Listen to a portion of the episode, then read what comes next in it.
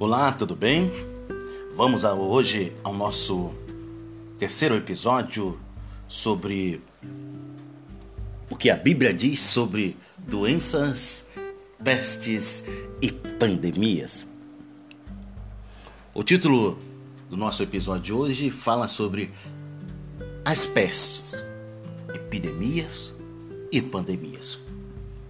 Dentro do grupo das doenças, há aquelas que são infecto-contagiosas e acabam sendo um grande problema para a humanidade, independentemente de sua época. Essas pestilências, epidemias ou pandemias que assolam o mundo também estão relacionadas à maldição pelo pecado do homem. Mas é interessante notar a forma específica com que a Bíblia fala sobre esses quadros de pandemias. Em seu sermão escatológico, o Senhor Jesus anunciou que a presente era seria marcada por fomes e peste.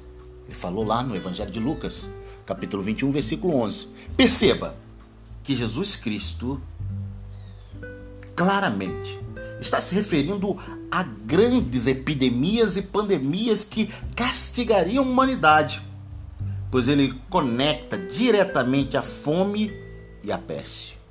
Uma epidemia ou pandemia importante sempre traz fome, pois ela abala a economia de cidades e nações.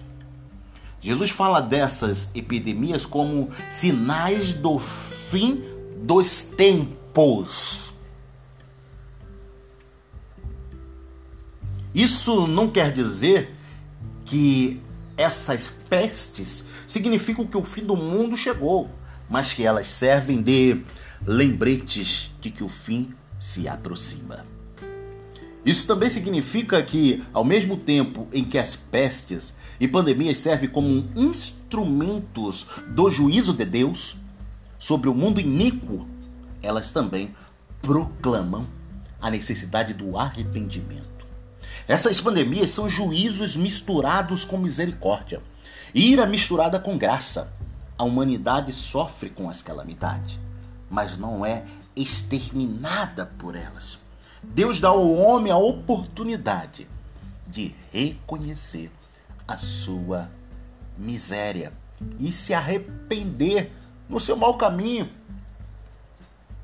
Por isso que essas pestes, estas epidemias e pandemias se enquadram na simbologia das trombetas que o apóstolo João usou no livro de Apocalipse como trombetas. Esses sinais anunciam a ira de Deus, mas também anunciam que ainda há tempo de arrependimento. Porém, quando de fato o fim chegar, não haverá mais avisos nem oportunidades. Os juízos representados pelas trombetas se intensificarão até que darão lugar às taças da ira de Deus, pura, sem mistura. Por isso que Deus chama Salomão e conversa com Salomão, filho do rei Davi, o terceiro rei de Israel. Ele fala lá no, no livro de 2 Crônicas, no capítulo 7, o versículo 14: Se o meu povo, que se chama pelo meu nome, se humilhar e orar e se converter dos seus maus caminhos, então eu o verei do céu, perdoarei os seus pecados e sararei a sua terra. Viva Jesus!